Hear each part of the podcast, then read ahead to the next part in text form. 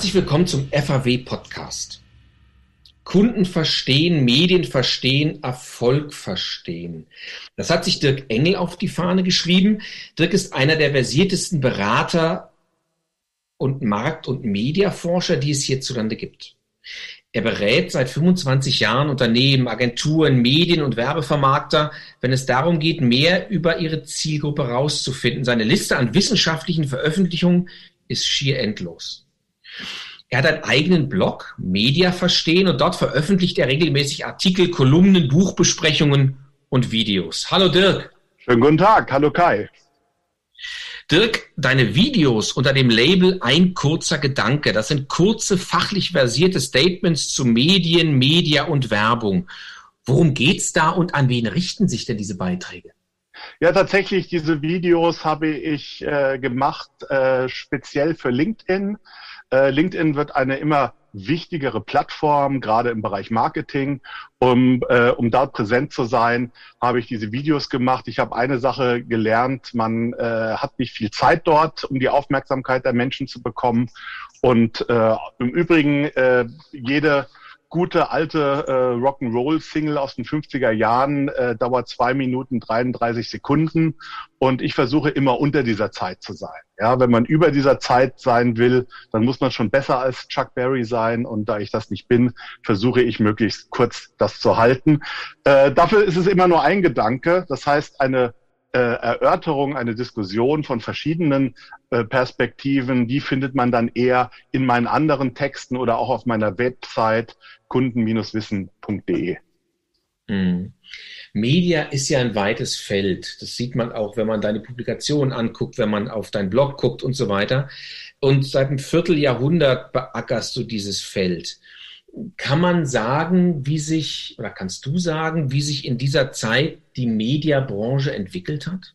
Ja, sie hat sich sehr verändert. Äh, wenn ich mich daran erinnere, als ich angefangen habe, Ende der 90er Jahre, das war noch eine ganz andere Zeit. Da gab es große Partys, da hatte die ganze Werbebranche einen gewissen Glanz.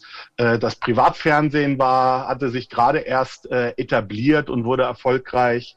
Und äh, das Internet gab jede Menge Hoffnungen, dass quasi dieses Werbewachstum immer weitergeht. Ja, man muss äh, sich daran erinnern, seit der Nachkriegszeit ist, äh, sind die Werbeaufwendungen immer gestiegen jedes Jahr. Ja, und damals Ende der 90er hatte man den Eindruck, die Bäume wachsen äh, immer noch weiter in den Himmel und es geht immer so weiter und die Mediabranche ist eigentlich eine einzige große Party. Hat sich ein bisschen verändert. 2001 kam der erste Einschnitt und seitdem hat, äh, ist, hat die Branche sehr viel von ihrem Glanz verloren. Ja, das ist nicht mehr das ähm, äh, coole ähm, Ambiente, die Szene, wo die wichtigen Sachen passieren. Es ist sehr viel technischer geworden, es ist sehr viel mehr auf Zahlen, auf wirtschaftliche Aspekte äh, konzentriert geworden. Die großen kreativen Ideen, äh, Kampagnen äh, findet man in der Form nicht mehr. Also hat sich die Branche doch sehr verändert. Ähm, auf der anderen Seite muss man aber auch sagen, das Thema ja, wie ich Menschen mit meinen Botschaften erreiche, ist eher wichtiger geworden, weil es heute mehr Möglichkeiten dafür gibt.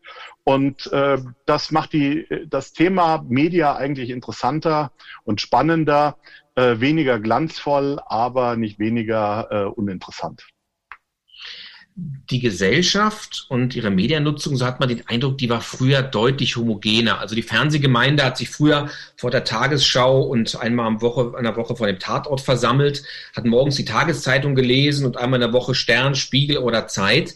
Inzwischen reden alle von Fragmentierung, du hast es auch gerade angesprochen, und die Rezipienten leben in ihren, wie es heute so schön heißt, medialen Filterblasen.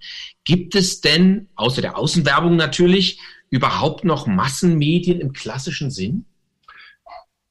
Ja, also erstmal muss man sagen, äh, die Mediennutzung früher war sehr von dominanten Mustern geprägt. Solche Muster, wie du beschrieben hast. Man sitzt eben abends vorm Fernseher und schaut äh, die Tagesschau oder ähm, ähnliche Muster. Diese Muster gibt es nach wie vor, aber sie sind nicht mehr so dominant. Es gibt eine viel größere Vielfalt und Varianz an solchen äh, äh, Nutzungssituationen, Nutzungsmustern und ähm, auch mehr Auswahlmöglichkeiten.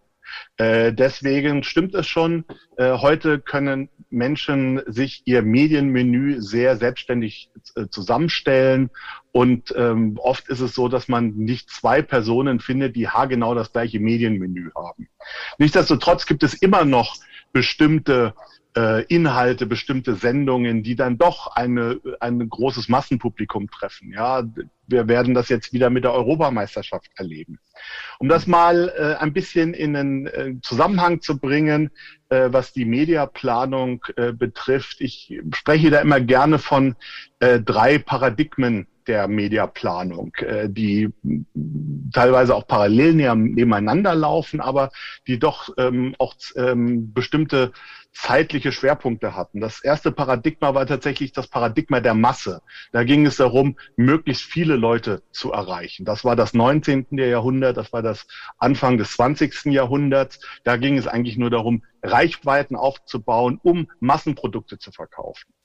Seit der Nachkriegszeit gibt es äh, das zweite Paradigma, das ist das Zielgruppenparadigma. Da geht es darum, die richtigen Leute zu erreichen. Da geht es darum, das Publikum, die Masse zu segmentieren, aufzuteilen und äh, für sie sowohl auf Produktseite wie auf Medienseite spezielle Angebote zu liefern. Und in diesem Stadium sind wir immer noch. Das ist nach wie vor das ähm, gängige ähm, Mediaplanungsphilosophie. Ähm, äh, ja, und Targeting ist eigentlich quasi der Höhepunkt ja, dieser Art von Zielgruppenmarketing. Also versuchen wirklich sehr zielgenau die richtigen Personen zu bekommen. Äh, das dritte Paradigma ist das, was im Augenblick versprochen wird, was aber noch nicht geliefert werden kann. Das ist nämlich wirklich eine richtige One-to-One-Kommunikation, also wirklich personalisierte Botschaften für die einzelne Person. Ja, irgendwann wird es sogar auch personalisierte Produkte geben. Die Technik dafür gibt es alles schon.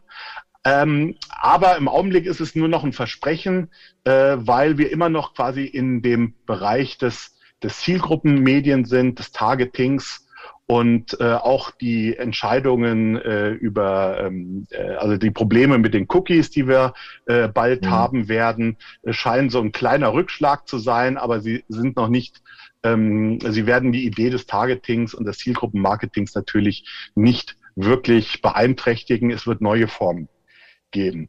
Äh, auf der anderen Seite muss man sagen, diese, äh, es gibt nach wie vor Kampagnen, es gibt nach wie vor Aufgaben im Marketing, die eine Masse erfordern, die, wo es darum geht, möglichst viele Leute zu erreichen oder wo es darum geht, auch mehr Leute zu erreichen als nur die eigene Zielgruppe.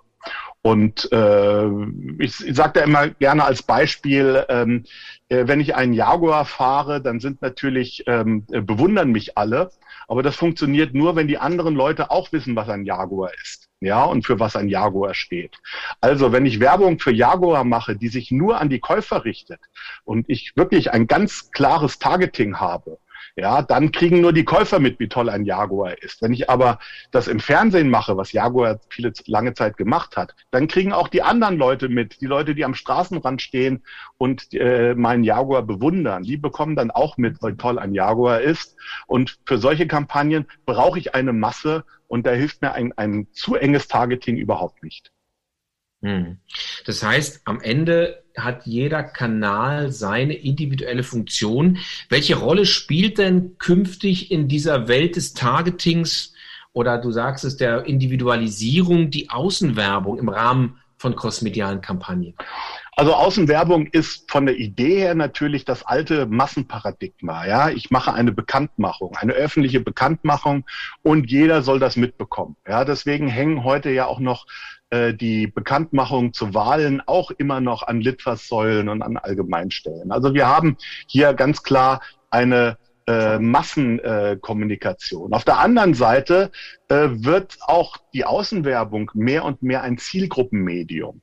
Äh, nur ist das Targeting vielleicht anders als in anderen Medien. Das Targeting geht nicht auf bestimmte Zielgruppenmerkmale, äh, sondern eher zum Beispiel auf Interessen, ja, die etwas zusammenhängen mit dem Umfeld, in dem eine Werbung ähm, äh, platziert ist, also mit dem Kontext ähm, äh, es, oder mit der Tageszeit, ja. Und da hat, hat die Außenwerbung große Chancen, gerade mit digitaler Außenwerbung, Digital Out of Home, weil ich hier viel größer, eine viel größere Flexibilität habe, wie ich meine äh, äh, Werbung, wie ich meine Botschaften platzieren kann, wo ich sie platzieren kann, zu welcher Tageszeit.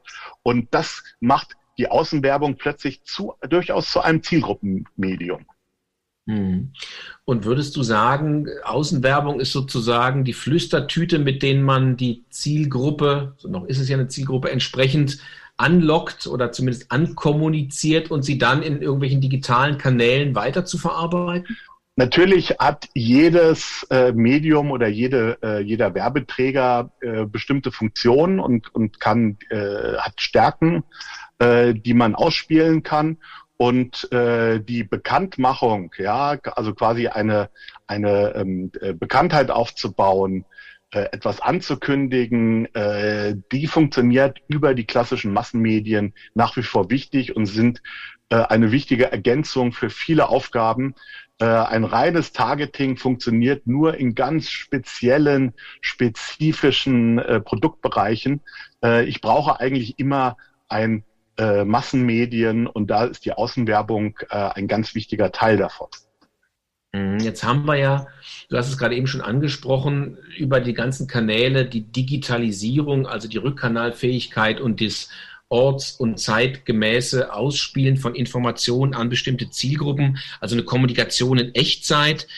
Bleibt dadurch das auf der Strecke, was eigentlich eine gute Kreation oder eine Relevanz einer Kampagne ausmacht, nämlich diese Wirkmächtigkeit von Präsenz, visueller Präsenz.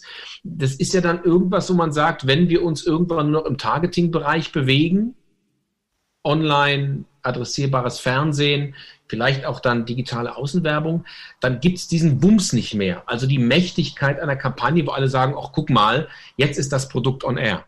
Ja, da gebe ich dir vollkommen recht. Äh, das sehe ich ähnlich. Ich möchte auch noch einen anderen Aspekt in dem Zusammenhang betonen, nämlich dieser Begriff Echtzeit. Ja, ein Reagieren in Echtzeit heißt ja nichts anderes als, ich bin mit meinen ganzen Marketingmaßnahmen in der Gegenwart verhaftet. Ja, ich muss, ich nehme jetzt etwas wahr. Ja, meine Algorithmen, meine Sensoren nehmen jetzt etwas wahr und darauf reagiere ich jetzt. Das ist sehr gut, wenn Menschen konkret ein Problem haben ja, und für dieses Problem eine Lösung suchen. Ja, so zum Beispiel, weil sie äh, einen, ähm, äh, ein verstopftes Abflussrohr haben und dann googeln sie äh, verstopftes Abflussrohr und dann kann ich meine Werbebotschaften perfekt mit Google Keywords so platzieren, dass die Leute in dieser Situation, dass ihnen schnell geholfen wird. Aber richtig gute Werbung geht über dieses schnelle Reagieren hinaus. Richtig gute Werbung ist nicht in der Gegenwart verhaftet, sondern in der Zukunft. Sie zeigt eine Vision einer wünschenswerten, einer attraktiven Zukunft. Und das funktioniert nicht in Echtzeit, das funktioniert nicht, äh, wenn ich nur auf ähm, äh, Targeting, Keywords und ähnliche Sachen achte. Hier muss ich wirklich äh, genau wissen, nicht nur was sind die akuten Bedürfnisse meiner Zielgruppe, sondern was sind eigentlich die Wünsche, was sind die Werte der Menschen, die ich erreichen will. Und dann muss ich ihnen eine Zukunft zeigen, ja, die für diese Menschen attraktiv ist, die ihren Wünschen und Werten entsprechen. Und die muss ich auch inszenieren. Und das geht nicht äh, mit einem äh, äh, Textlink in einer Google-Such, äh, ähm, äh, in den Google-Suchergebnissen, sondern das geht nur mit einer Markeninszenierung, mit Botschaften. Dafür brauche ich äh, die große Leinwand, äh, den Kinospot, den TV-Spot und natürlich auch die großen Plakate. Hm. Das heißt, äh, zusammengefasst, die Daten werden auf der einen Seite immer wichtiger, aber gefühlt ist es so, dass sich Werbung treiben, die eben nur darauf setzen, eigentlich ja, ich würde mal sagen, marginalisieren. Die targeten sich so in die Marginalisierung. Das heißt, Marketing braucht nach wie vor big and bold, um relevant zu sein.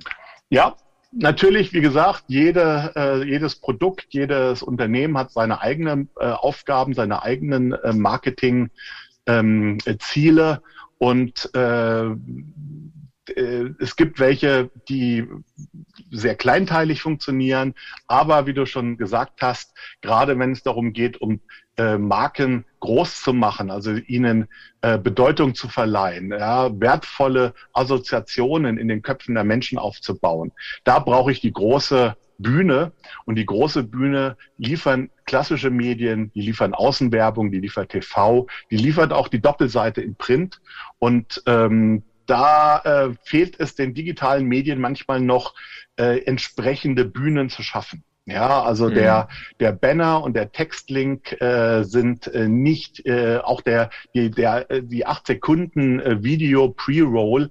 Das sind nicht die Formate, mit denen ich äh, solche Visionen, solche Ideen äh, feiern kann. Mhm. Damit einher mit dieser Digitalisierung geht ja auch die berühmte Programmatik, die auch Einzug in den öffentlichen Raum gefunden hat, also Automatisierung von Buchungen. Es entscheiden im Prinzip Maschinen des Anbieters mit Maschinen der Werbungtreibenden oder einer Agentur über die Ausspielung von Werbung, automatisiert nach bestimmten hinterlegten Parametern. Werden denn auch auf der Konsumentenseite es irgendwann aus deiner Sicht, weil du beschäftigst dich viel auch mit der Zukunft von, von Werbung, werden es irgendwann auf Konsumentenseite Maschinen sein, die die Entscheidung übernehmen? Also Kühlschränke, die sagen, wunderbar, habe ich gerade eine Werbung gesehen, jetzt packe ich mal das rein was ich gerade da gesehen habe? Oder ist es so, dass man sagt, nee, ähm, da kann auch auf der Rezipientenseite, auf der Konsumentenseite nicht irgendwann Automatismus sein, da muss irgendwo immer noch ein Mensch sein, der was gut oder schlecht finden wird? Das ist tatsächlich ein sehr spannendes Thema und da habe ich tatsächlich ähm, eine ähm, Meinung dazu, ähm, die ich manchmal mit dem Begriff posthumanes Marketing äh, beschreibe. Äh, was ist damit gemeint? Also äh, das Beispiel, was du genannt hast mit dem Kühlschrank, natürlich sieht der Kühlschrank keine Werbung. Aber es kann durchaus sein, dass ich irgendwann einen Smart-Kühlschrank habe, der quasi selbstständig durch Sensoren herausfindet, wie viel Milch ist noch im Kühlschrank.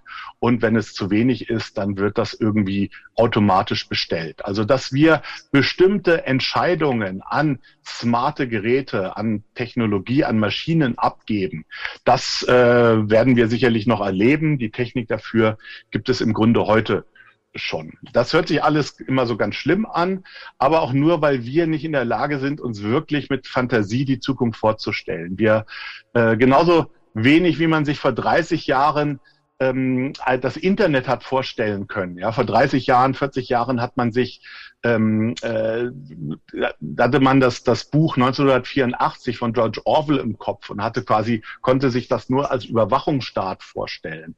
Ja, genauso wenig können wir uns heute vorstellen, dass es eine Internet-Zukunft ohne Google, ohne Facebook gibt. Ja, wir haben den Eindruck, Google wird immer mächtiger und in Zukunft wird Google quasi alles beherrschen. Ich sehe das ein bisschen anders. Ich glaube, da gibt es, äh, sind andere ähm, äh, Zukunftsperspektiven äh, möglich. Ich glaube, dass Google äh, nicht äh, bis in alle Ewigkeit immer mächtiger wird. Ich glaube, dass der Konsument mächtiger wird. Ja, er wird irgendwann die Möglichkeit haben, Herr seiner eigenen Daten zu sein. Das liegt zum einen an Veränderungen in der Technologie. Das liegt an politischen Entscheidungen, an neuen Gesetzen. Es liegt auch an einem veränderten Bewusstsein der Menschen und natürlich auch an neuen Geschäftsmodellen, die diesen Wunsch nach Datensouveränität ähm, Rechnung tragen. Und ich glaube, dass irgendwann der Konsument, jeder Konsument seinen eigenen Datenraum hat, ja, wo quasi alle seine Daten, die er, alle seine digitalen Spuren, die er hinterlässt, werden dort gesammelt, sind verschlüsselt, keiner hat darauf Zugriff. Das heißt, die Daten gehören nicht mehr Google, sondern sie gehören tatsächlich mir. Und ich kann selber entscheiden, ob ich einem Unternehmen wie Google oder Amazon oder äh, wem auch immer erlaube, diese Daten zu nutzen. Das ist dann meine Entscheidung. Ob ich diese Entscheidung jedes Mal selber treffe, ja, weiß ich nicht, muss auch vielleicht nicht sein.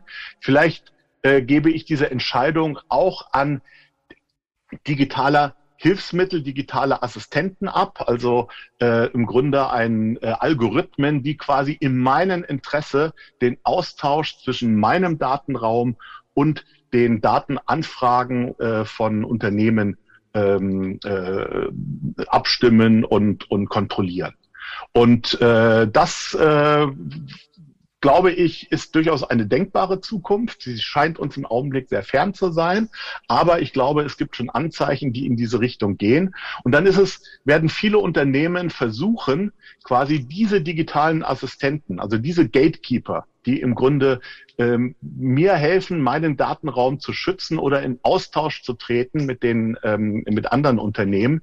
Ja, diese Entscheidungen, ja, ob ich sie persönlich treffe oder ob sie dieser dieser Gatekeeper-Assistent äh, äh, automatisch trifft, das sind dann die wichtigen Entscheidungen, die im Marketing beeinflusst werden müssen. Und das meine ich mit posthumanem Marketing. Ja, die Maschinen, ja, von Amazon und Google versuchen, ja, die Maschinen, die in meinem Auftrag als Konsument handeln, also meine persönliche Assistenten, meine äh, Gatekeeper-Funktionen ähm, äh, für den Datenraum, die versuchen sie zu beeinflussen. Also Maschinen machen Marketing, um Entscheidungen von Maschinen mit zu beeinflussen. Und dann ist das Thema quasi, also der Mensch hat mehr Macht, aber er kann diese Macht quasi an seine digitalen Hilfsassistenten, äh, an seine Helferchen äh, übertragen. Und das ist eine neue Situation und deswegen muss man da ähm, neu nachdenken und Marketing wird tatsächlich dann noch technisierter, als es heute ist. Aber das heißt nicht, dass der Kunde dadurch entmachtet wird, sondern er wird eher mächtiger ist aber doch eigentlich paradiesisch für die Außenwerbung, während Medien in diesen Online-Kanälen automatisiert abläuft und die können sich die Konsumenten sozusagen ihrem gepflegten Wegsehen widmen. Äh, da bleibt ja am Ende nur noch Außenwerbung als unübersehbare Kommunikation im öffentlichen Raum, oder? Über lange Zeit wird das zu sein, aber Kai, ich muss dich da auch leider auch ein bisschen dämpfen. Auch hier kann ich mir eine Zukunft vorstellen, wo das nicht so selbstverständlich ist, nämlich in dem Augenblick, wo Augmented Reality Anwendungen, also irgendwelche mhm. Datenbrillen, bedeutsamer werden. Weil dann sieht plötzlich äh, äh, nicht jeder das Gleiche auf einem Plakat, weil meine Datenbrille mir ähm, unterschiedliche Werbung zeigt. Aber bis es soweit ist, ähm, wird es noch eine, sowieso noch eine Zeit lang dauern. Ähm, und dann müssen wir drüber nachdenken, wie kann man das fürs Marketing nutzen und äh, welche Chancen bestehen da für die Außenwerbung. Super spannend. Was bedeutet denn so eine Entwicklung eigentlich für dein angestammtes Fachgebiet? Du kommst ja aus der Markt- und Mediaforschung. Das ist dann doch künftig was ganz anderes als das, was du die letzten Jahre gemacht hast. Ja, also viele Änderungen kann man jetzt schon beobachten. Äh, um es mal so zu sagen, ähm, die klassische Marktforschung und die klassische Mediaforschung ist noch äh, im letzten Jahrhundert verhaftet. Ja, in einer analogen Welt, wo die beste Methode, Informationen zu bekommen, war, dass man äh, repräsentative Stichproben befragt, dass man Umfragen durchführt.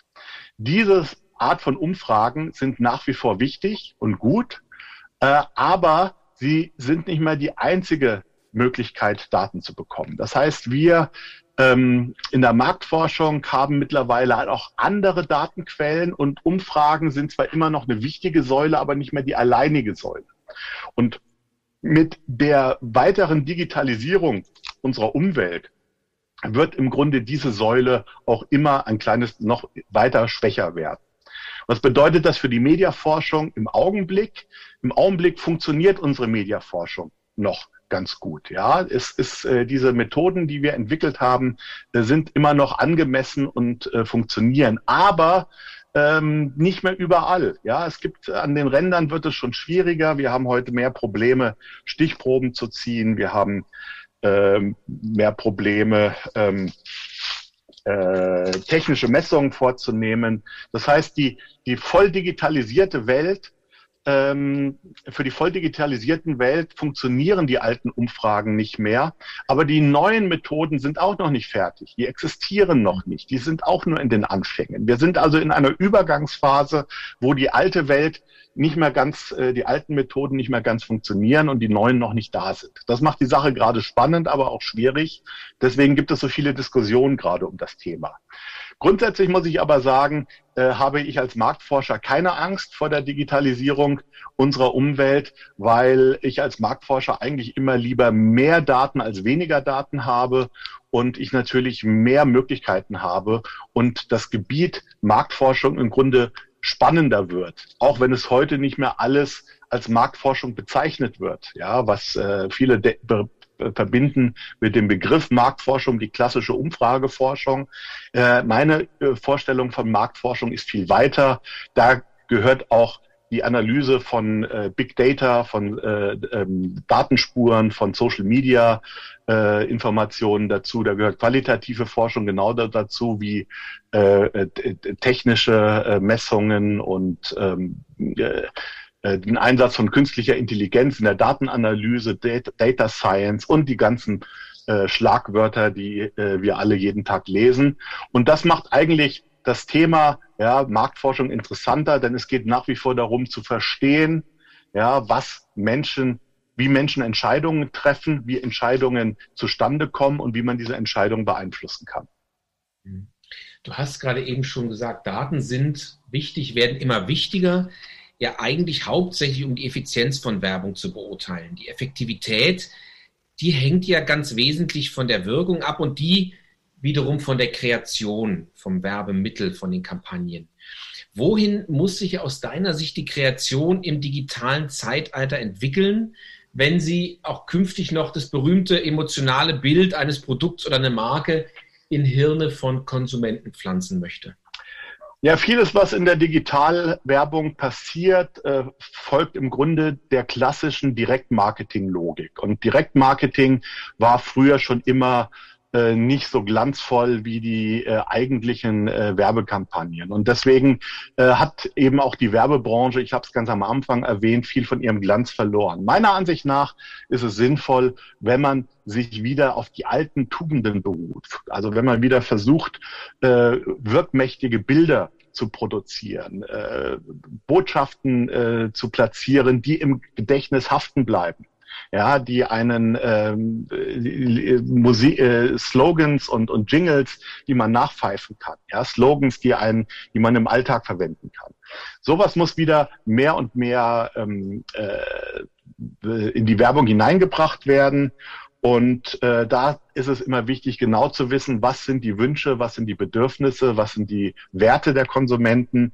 Also das sind alles Erkenntnisse, die man vor 20, 30, 50, teilweise sogar schon 100 Jahren hatte und die oft so ein bisschen im täglichen AdTech-Alltag vergessen werden. Also deswegen zurück eigentlich zu den äh, Wurzeln äh, von Werbung und ähm, die Werbung muss wieder das sein, was sie damals in den 80ern und 90er waren. Damals war sie nicht nur Teil der populären Kultur, sondern sie war im Grunde auch die, äh, sie hat die populäre Kultur angeführt. Ja, sie war die Avantgarde der populären Kultur. Und da müssen wir im Grunde wieder hin. Und im Augenblick haben wir zu viel AdTech und zu wenig äh, wirkliche äh, Popkultur in der Werbung. Gucken wir zum Schluss nochmal in die unmittelbare Zukunft. Jetzt haben wir eine Zeit, in der die Lockdowns sich so langsam dem Ende zuneigen. Die Innenstädte füllen sich wieder. Konsum ist nicht mehr länger nur so Online-Zweckbestellungen und Warten auf einen Paketdienst. Es ist wieder so ein Genuss des draußen unterwegsseins, des Vernierens und des Bummelns, ja, und auch der selbstbestimmten Mobilität von Konsumenten. Was passiert denn da aus deiner Sicht konsumpsychologisch gerade mit den Menschen? Du hast dich dein ganzes Leben lang eigentlich oder Berufsleben lang mit den Konsumenten und deren Interessen befasst. Was erleben wir sozusagen, wenn es um das Thema Frühlingserwachen in der Post-Corona-Zeit angeht, unter kommunikations- und werbepsychologischen Gesichtspunkten? Na, im Grunde hast du schon mit dem äh, Begriff Frühlingserwachen äh, gut bezeichnet. Äh, wir hatten natürlich jetzt zum ersten Mal seit der Nachkriegszeit wirklich eine längere Zeit von Entbehrungen. Ja, etwas, was ich in meiner Generation nie kennengelernt habe. Plötzlich waren Sachen, die selbstverständlich waren, nicht mehr möglich. Und natürlich gibt es jetzt quasi den großen Wunsch zur Normalisierung, zur Rückkehr. Und äh, man möchte das im Grunde auch wieder feiern. Man möchte quasi wieder äh, über die Fußgängerzone flanieren. Man möchte wieder in die Geschäfte gehen. Man möchte in den Restaurants, in den Kinos sitzen. Ähm, äh, einen Kaffee trinken, ein Eis essen. Also da gibt es eine große Sehnsucht, das wieder zurückzuholen. Und es wird im Augenblick, man genießt das auch. Ja, es ist im Grunde so ein kleines bisschen, als ob man nach langer Zeit mal wieder im Urlaub ist. Nur dass der Urlaub eigentlich früher unser Alltag war und jetzt kommt er uns als etwas Besonderes vor. Das finde ich eigentlich eine ganz schöne Situation, weil sie uns im Grunde zeigt, äh, wie wertvoll eigentlich unser unser Alltagsleben in der Vergangenheit war. Das kann man eigentlich immer erst so richtig beurteilen, äh, wenn man es mal äh, vermisst hat. Ähm, auf der anderen Seite haben wir allerdings in der Pandemie durchaus Gewohnheiten, ähm, äh, uns angeeignet, die vielleicht nicht so schnell weggehen und die äh, tatsächlich Auswirkungen für eine längere Zeit haben. Zum Beispiel, äh, dass wir eher bereit sind, Lieferdienste zu nutzen, dass wir noch mehr ähm, äh, Kauf, äh, Kaufprozesse ins Internet verlegen, ähm, dass wir noch mehr digital kommunizieren. Also das sind tatsächlich einige Aspekte, die wahrscheinlich Corona überdauern werden und die wir ähm, ähm, auch weiter ähm, Gewohnheiten, die wir auch weiter äh, äh, pflegen werden. Ich finde es auch noch einen anderen Aspekt ganz interessant. Diese Corona-Erfahrung wird uns auch in Zukunft immer wieder begleiten. Sie wird quasi eine Blaupause sein für zukünftige Krisen. Und es kann durchaus sein, dass es durch Klimawandel und ähnliche Aspekte weiter zu Krisen kommt, wo plötzlich auch das Thema Verzicht wieder diskutiert werden muss. Ja, müssen wir vielleicht verzichten, um äh, unsere Klimaziele einzuhalten? Und dann wird man sich immer auf die Corona-Zeit beziehen und sagen, damals hat das funktioniert oder damals äh, hat es nicht funktioniert. Und äh, diese gemeinsame Erfahrung wird uns, glaube ich, helfen, zukünftige Krisen besser zu meistern. Dirk, ein super spannendes Gespräch. Ich danke dir sehr, dass du bei uns warst. Ich bedanke mich. Das war der FAW-Podcast mit Dirk Engel, Markt- und Mediaforscher. Und wenn Sie sich ein bisschen im Internet rumtreiben zu den entsprechenden Themen, dann werden Sie feststellen, dass er in der Tat viel publiziert hat und es einige ganz spannende Websites gibt, die er betreibt und Blogs, die er betreibt, wo Sie viel mehr finden als das, was wir heute besprochen haben. Vielen Dank.